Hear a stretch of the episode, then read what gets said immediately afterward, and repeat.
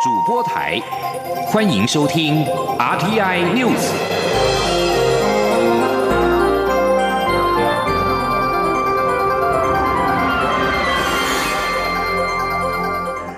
各位好，欢迎收听这节央广主播台提供给您的 RTI News，我是陈子华。行政院组织总处在今天公布了今年台湾第三季经济成长率，概估为百分之三点三三，比八月预测上修一点三二个百分点，而全年经济成长率有机会上修到百分之一点九。主机总处表示，第三季大幅上修，主要是因为出口表现优于预期。记者杨文军的报道。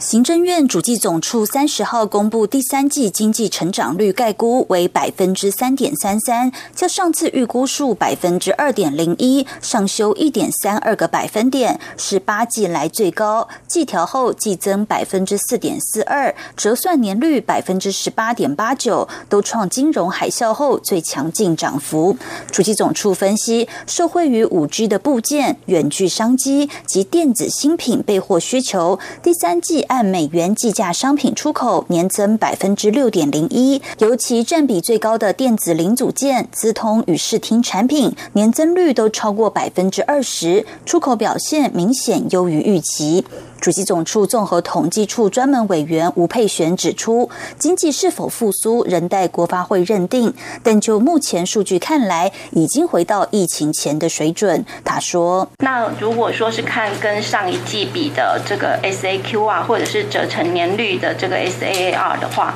在今年的一二季的话，也都是负成长，但是第三季是呈现反转，而且这个反转的力道的话，是呃从九十九年的。”第一季以来最强的一季。吴佩璇也提到，目前已公布的各季经济成长率依序为百分之二点二、负百分之零点五八、百分之三点三三。若第四季预估数百分之二点五六不变，推测全年经济成长率将上修至百分之一点九。观察各国第三季经济成长率数据，美国负百分之二点九，中国百分之四点九，香港负百分之三点四，南韩负百分之一点三，新加坡。负百分之七，都叫上季好转。中央广播电台记者杨文君台北采访报道。针对法国发生的恐怖攻击事件，外交部在今天严正谴责恐怖攻击以及宗教极端主义，强调台法共享民主人权以及宗教自由的理想价值。对于法国的恐怖攻击，就是对共享价值的攻击。同时，外交部也重申，促进宗教自由是我国重要的核心价值，未来持续和理念相近国家深化合作，为民主自由等核心价值做出贡献。记者王兆坤的报道。法国近来发生多起恐攻事件，外交部长吴钊燮三十号上午致电法国驻台代表公孙梦，代表蔡英文总统向遇难的法国民众及家属表达诚挚哀悼慰问，并代表政府与人民强烈谴责恐怖攻击及宗教极端主义。吴钊燮强调，在此艰难时刻，台湾会与法国政府及人民团结在一起。外交部表示，台湾与法国共享民主人权及宗教自由理念价值。对法国的恐怖攻击，就是对共享价值的攻击。民主社会对于不同的宗教信仰应予尊重，并透过对话解决不同信仰的看法。外交部基于我国人权立国的理念，严正谴责近日在法国所发生的恐怖攻击与极端主义。宗教自由议题持续受到理念相近国家高度关切。美国国务卿蓬佩奥二十九号在印尼就以此为题发表演说，痛批中共打压各种宗教信仰者，对宗教自由带来最严重威胁。日前举行的第二届台美印太民主治理资商总结会议，以及外交部款宴我国无任所大使等场合，我政府都强调，促进宗教自由是我国重要核心价值。外交部发言人欧江安说：“我们未来呢会持续的跟美国以及相关的这个民主的国家会持续深化合作，那会锁定的这个呃领域呢，包括促进宗教自由哦、透明的政府，还有公正的选举哦等等，这都是我们很重要的一个民主自由的核心的价值。”外交部重申，台湾不仅要捍卫民主自由，维护自身民主成果，也乐愿为区域内的宗教自由及民主发展贡献心力。并积极与美国等理念相近国家持续共同合作。中央广播电台记者王兆坤台北采访报道。而针对法国发生多起的恐怖攻击事件，总统府也在今天表示，蔡英文总统谴责恐怖攻击暴力行为，并且指示外交部和驻法代表处关注相关情势的发展，给予旅法侨民必要的协助，确保安全无虞。含莱克多巴胺的猪肉进口倒数，为了鼓励台湾国内业者多使用百分百国产猪肉，农委会在今天也宣布，台湾猪证明标章申请起跑。为了避免遭到伪造，农委会仿照新台币伪造设计，透过转一转、摸一摸来辨识，而且为防。来猪劣币驱逐良币，陈吉仲也表示，在未来会将申请台湾猪标章的商家，且工会来源却是进口业者，列为高风险稽查。记者陈林信宏的报道。为力抗来记美猪，农委会委请中央畜产会办理台湾猪证明标章征选，已经于十月六号出炉。未来只要百分之百使用台湾猪的店家或是营业场所，都可以向农委会申请台湾猪证明标章张贴。为了避免台湾猪证明标章遭伪造，农委会特别委由财政部印刷厂利用变色油墨、局部上光、微缩文字及荧光油墨的方式进行四道防伪设计。只要轻转标。猪鼻子会由绿色转紫色，台湾图腾有浮图感，台湾猪中文字使用放大镜可见台湾 pork 字样，以及透过紫外线照射，台湾字样也会显现，以供分辨。农委会主委陈吉仲说：“这四种防伪等同类似新台币这样的一个防伪的机制，那这个防伪是给我们行政部门在做标章的管理的使用，那消费者只要看到台湾国产猪标章。”就确定绝对是用我们的国产的猪肉，那有这样的一个防伪，我想在整个管理才会百分之百到位。台湾猪证明标章从十一月开始开放，去商业或是税籍登记的业者上网申请。十一月第四周开始寄送，十二月将试办张贴。根据农委会规划，台湾猪证明标章授权使用契约效期为三年，期满提出续约申请得再延长三年。中央畜产会也会不定期派员对使用标章的业者进行稽查。陈吉仲也表示，未来使用台湾猪标章的商家预计会相当多。但都得要百分之百使用国产猪肉才具资格，因此稽查重点会放在申请标章的商家，但上游供货来源却是进口的业者，列为高风险稽查。中央广播电台记者陈林信鸿报道。而至于台北市长柯文哲表示，在明年起，全世界含有莱克多巴胺的猪肉都可能进入到台湾，且可能会有外国农场专门饲养来猪输入台湾。而对此，陈吉仲表示，台湾开放含莱克多巴胺的猪肉进口，此标准全世界一致，但是实际上只会有美国猪肉含有莱克多巴胺。中央流行疫情指挥中心发言人庄仁祥在下午在例行记者会当中表示，截至到今天，全台流感疫苗接种量达到了四百五十七万剂，去年同期为三百五十四万剂。而受到韩国接种流感疫苗死亡个案以及国内不良反应事件备受关注，国内通报数字也明显增加。这两天共新增一百一十二件不良反应的通报，累计有一百九十二件，而其中新增三例接种流感疫苗。然后死亡的案例，庄仁祥表示，专家针对三例个案进行讨论，一致初步研判与疫苗无关。空军 F 五一飞机失事意外引发了各种的议论。空军司令部在今天表示，新式高教机建的相关的骑乘，虽然历经了政党轮替以及政权交接，并没有做任何的改变。而据外界关注 F 五一型。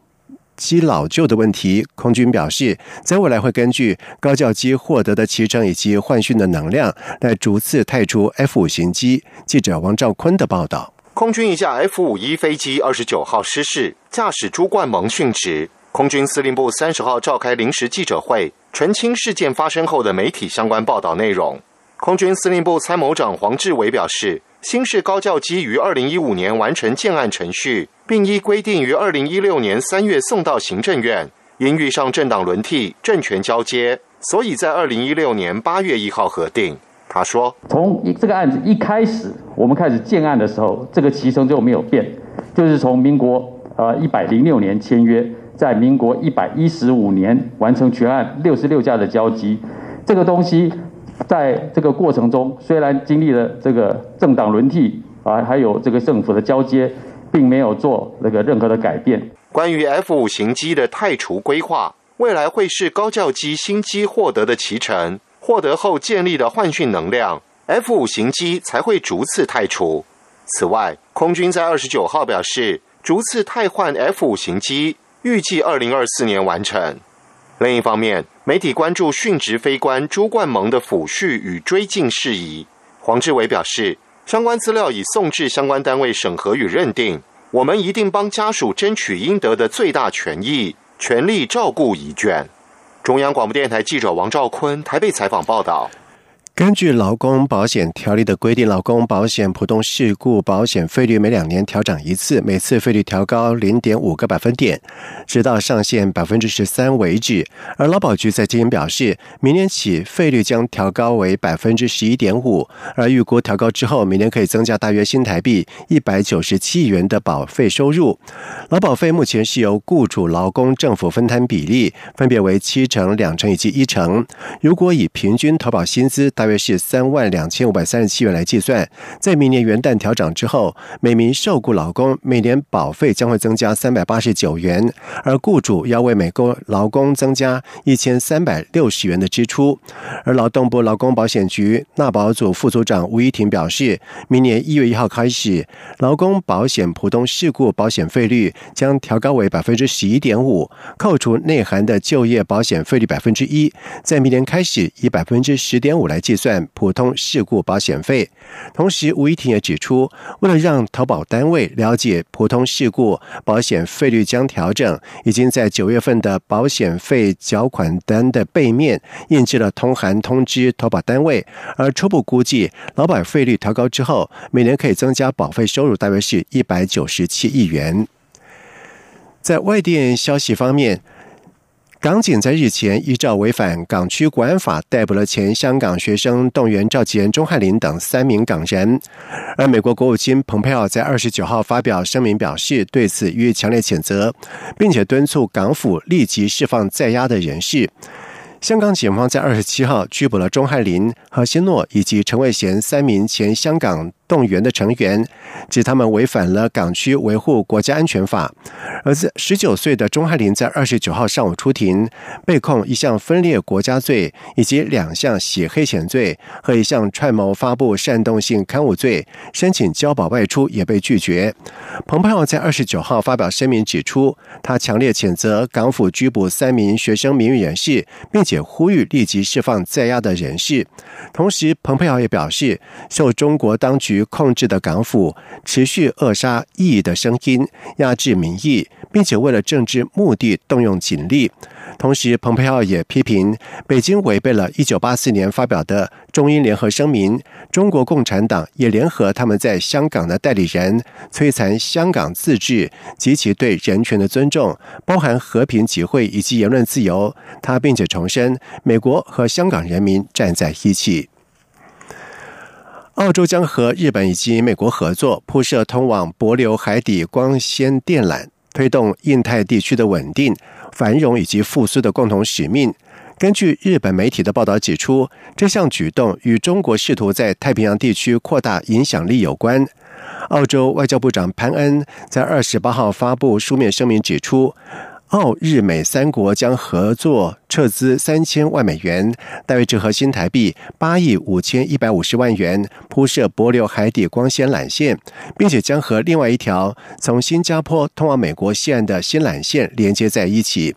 而澳洲总理。莫里森办公室在二零一八年十一月曾经公开三国基础建设投资伙伴计划声明当中提到，这项计划主要是在向太平洋地区提供基建融资，致力于让太平洋地区各国免于承受有碍持续发展的债务的负担。另外，根据日本时报指出，正当中国试图在太平洋地区扩大影响力的同时，澳日美三国则是合作推出了帛琉海底光纤缆线。而根据潘安发布的书面声明，帛琉海底光纤缆线项目凸显了澳洲在太平洋地区负有重大的使命。以上新闻由陈子华编辑播报，这里是中央广播电台台湾之音。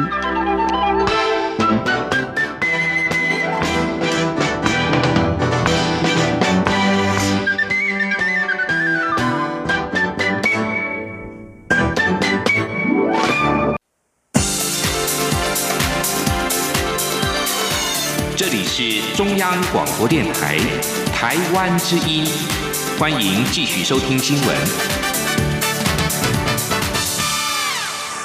现在时间是晚上的七点十五分，欢迎继续收听新闻。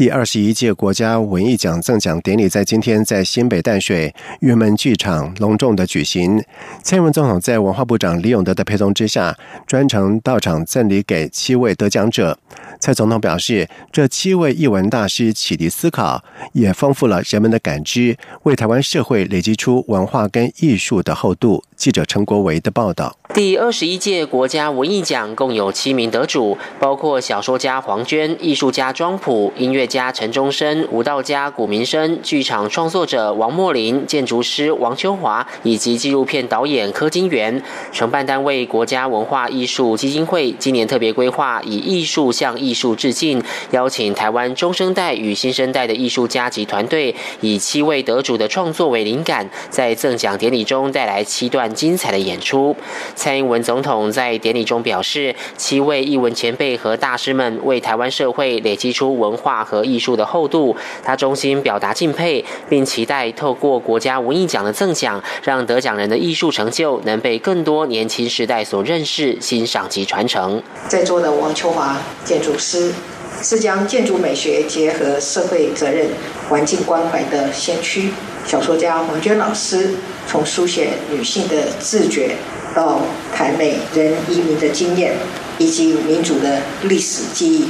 多年来开拓了台湾文学的可能性。蔡总统也提到，二零二零年对台湾来说是个令人难忘的一年，碰上疫情的考验，却也把台湾的文化淬炼得更加深刻。现在由于防疫有成，国内艺文活动能够恢复举办，他要特别感谢文化部上半年推出的艺文纾困方案，为艺文工作者带来了及时雨；下半年则发行易放券，鼓励国人用消费支持艺文产业。总统说，他也注意到在疫情影响下，国内的艺文活动反而有。机会重新聚焦在台湾本土的脉络，像是国内许多美术馆最近都不约而同推出以台湾前辈艺术家为核心的展览，而在电影院也有好几部口碑出色的国片接连上映，在金马奖颁奖典礼前掀起一波票房和话题热潮。一文创作的力量抚慰了防疫下情绪紧绷的台湾社会。文化部长李永德则表示，国家文艺奖得主的作品和成就将是未来重建台湾艺术史非。非常重要的篇章，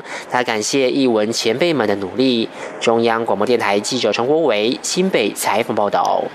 中国大陆抽沙船近来是肆虐马祖海域，数量多到接近围岛，而多名立委是纷纷提出了修法重罚，行政也通过修法版本，增加查扣船只去化方式，期盼有效遏制中国抽沙船。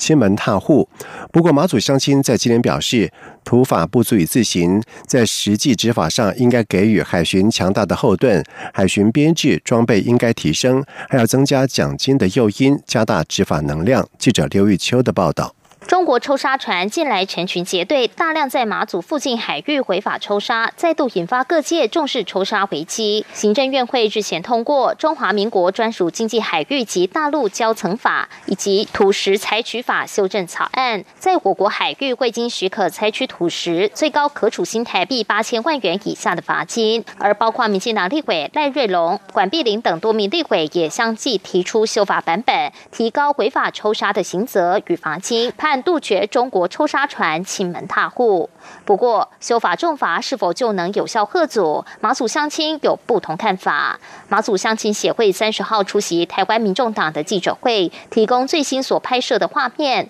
发现中国抽沙船仍散布马祖临近海域。马祖乡亲协会理事苏博豪表示，土法不足以自行，在实际执法上应给海巡强大后盾。马祖海巡编制装备应该提升，并增加奖金的激励机制。另外，也需要提高查扣拘留的资源和空间，才能有连续执法的量能。而我方六千公尺近限制水域也应设法扩大。走私或者是偷渡上，他们都有相应的执法奖励，可是扣抽沙船。没有，完全一分钱都没有。不但没有，它又是一个卖命的行为。我们的船体，我们船舰大部分是驻马祖的，大部分都是一百吨左右。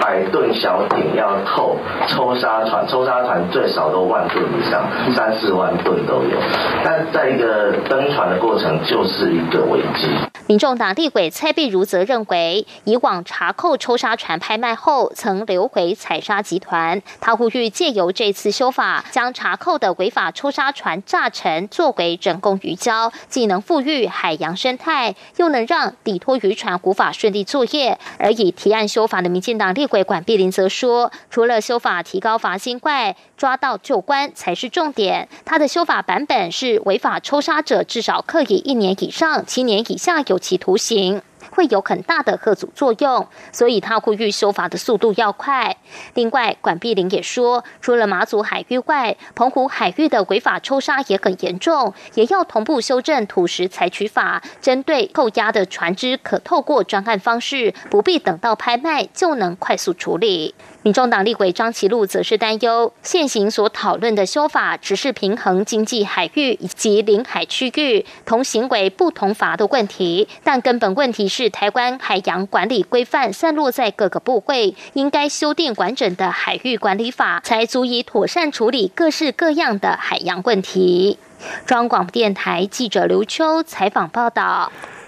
台湾金融研训院参考澳洲金融风险抵抗力研究以及集团体成人金融素养报告，针对台湾的民众进行了首次的大规模金融生活调查。从调查当中发现，台湾有六大族群处于财务脆弱状态，而且要一个礼拜之内筹新台币十万元，台湾有两成难以达成。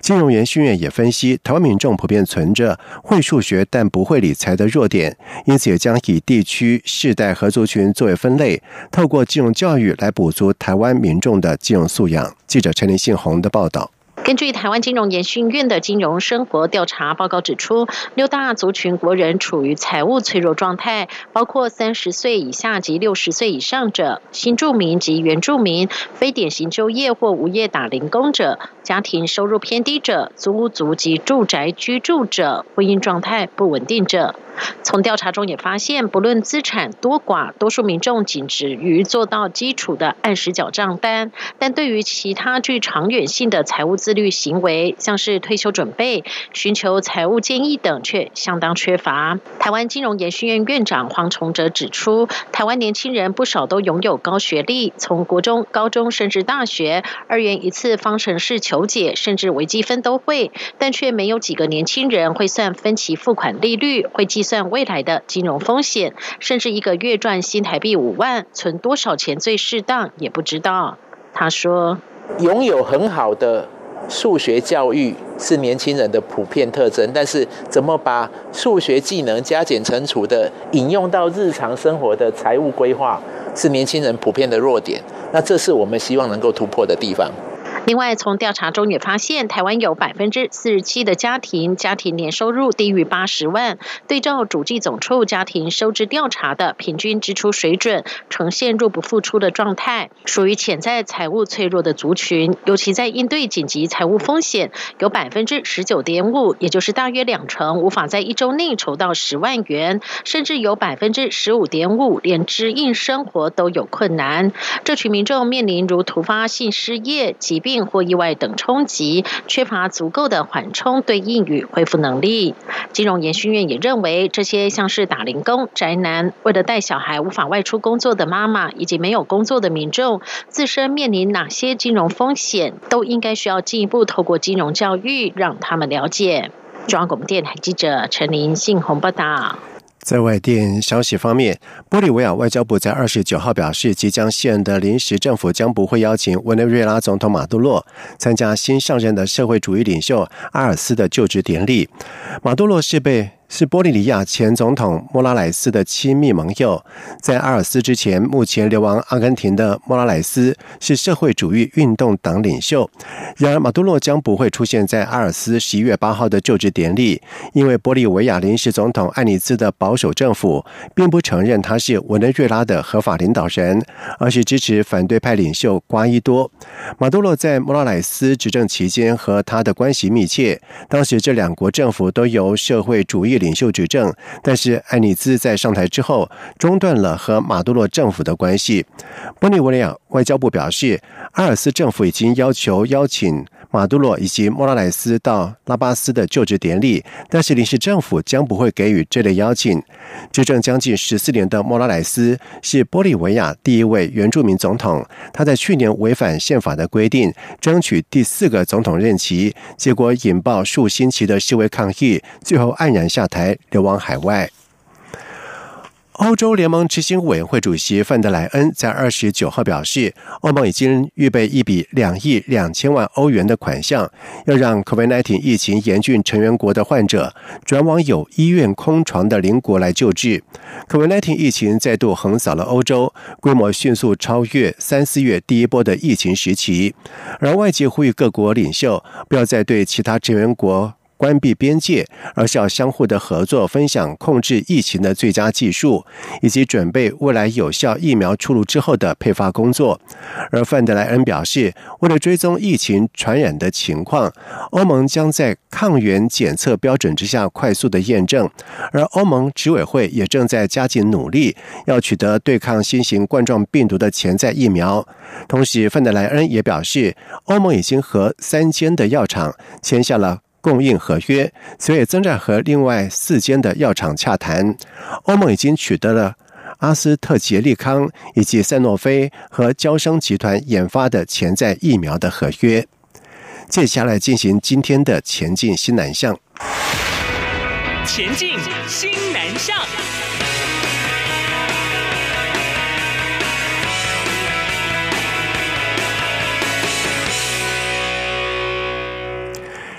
受到全球疫情严峻的影响，台湾青年海外服务受阻。教育部青年发展署举办了青年海外志工推动组织交流座谈会，邀请国际慈善文教协会、缅甸华文教育服务团等三个组织，向二十三个推动海外志工的非政府组织分享，如何在疫情时代透过网络世界开启新的海外服务的面向。记者陈国维的报道。国际慈善文教协会缅甸华文教育服务团队在今年寒假疫情尚未大爆发时，前往缅甸的博爱中小学进行华语文课程教学，并募集绘本、小说等图书送到当地，协助推动阅读教育。青年署科长戴林矮表示，缅甸华文教育服务团在疫情爆发后，利用线上方式持续培训当地教师，而且在缅甸学校停课后，配合当地政府政策，分段分流授课，并开发教材。他们比较着重于跟缅甸的侨校服务，所以他们主要是培训当地的华语教师。那在没有办法去服务的情况之下，他们现在就是着重于课程的开发，然后台湾师资的一些培训。那他们也有就是结合在台湾的侨生、缅甸的侨生，那共同来编转这样相关的一些素材。那希望可以在恢复服务之后。能够无缝接轨，那提供缅甸他们更好的华语教学服务。台湾维克公益行动协会则分享，他们推动数位伴读，协助国外受扶助的孩子进行课程外的学习，同时倾听他们的心声，适时给予鼓励与帮忙，并透过拍摄微电影等方式记录当地的美好。另外，国际合作发展基金会的驻地志工，借由居家办公、远距资商等方式进行服务，向尼加拉瓜英语教学志工协助。翻译英语教材、编辑教案；贝里斯语言治疗志工则以电话访谈和电邮往来提供咨商服务。戴林矮说：“依目前全球疫情看来，要在明年寒假恢复实体海外服务仍有难度，所以透过举办青年海外志工推动组织交流座谈会，希望让相关组织了解如何透过各种多元的线上服务和国外的学校与团体保持联系。”中央广播电台记者陈国伟台北采访报道。江南药理大学在日前举办了企业大学社会责任系列的论坛，邀请了产官学界齐聚一堂，针对新南向政策必须应应的企业责任跟人力资源管理议题进行了交流讨论。除与会企业彼此分享经验之外，市府劳工局也到场分享了聘雇外籍生所需要注意的法令规定，以及政府端提供的资源跟服务，渴望为企业以及新南向政策之间建立更好的连结，让人才、产业、教育齐步国。国际化。以上新闻由陈子华编辑播报，这里是中央广播电台台湾之音。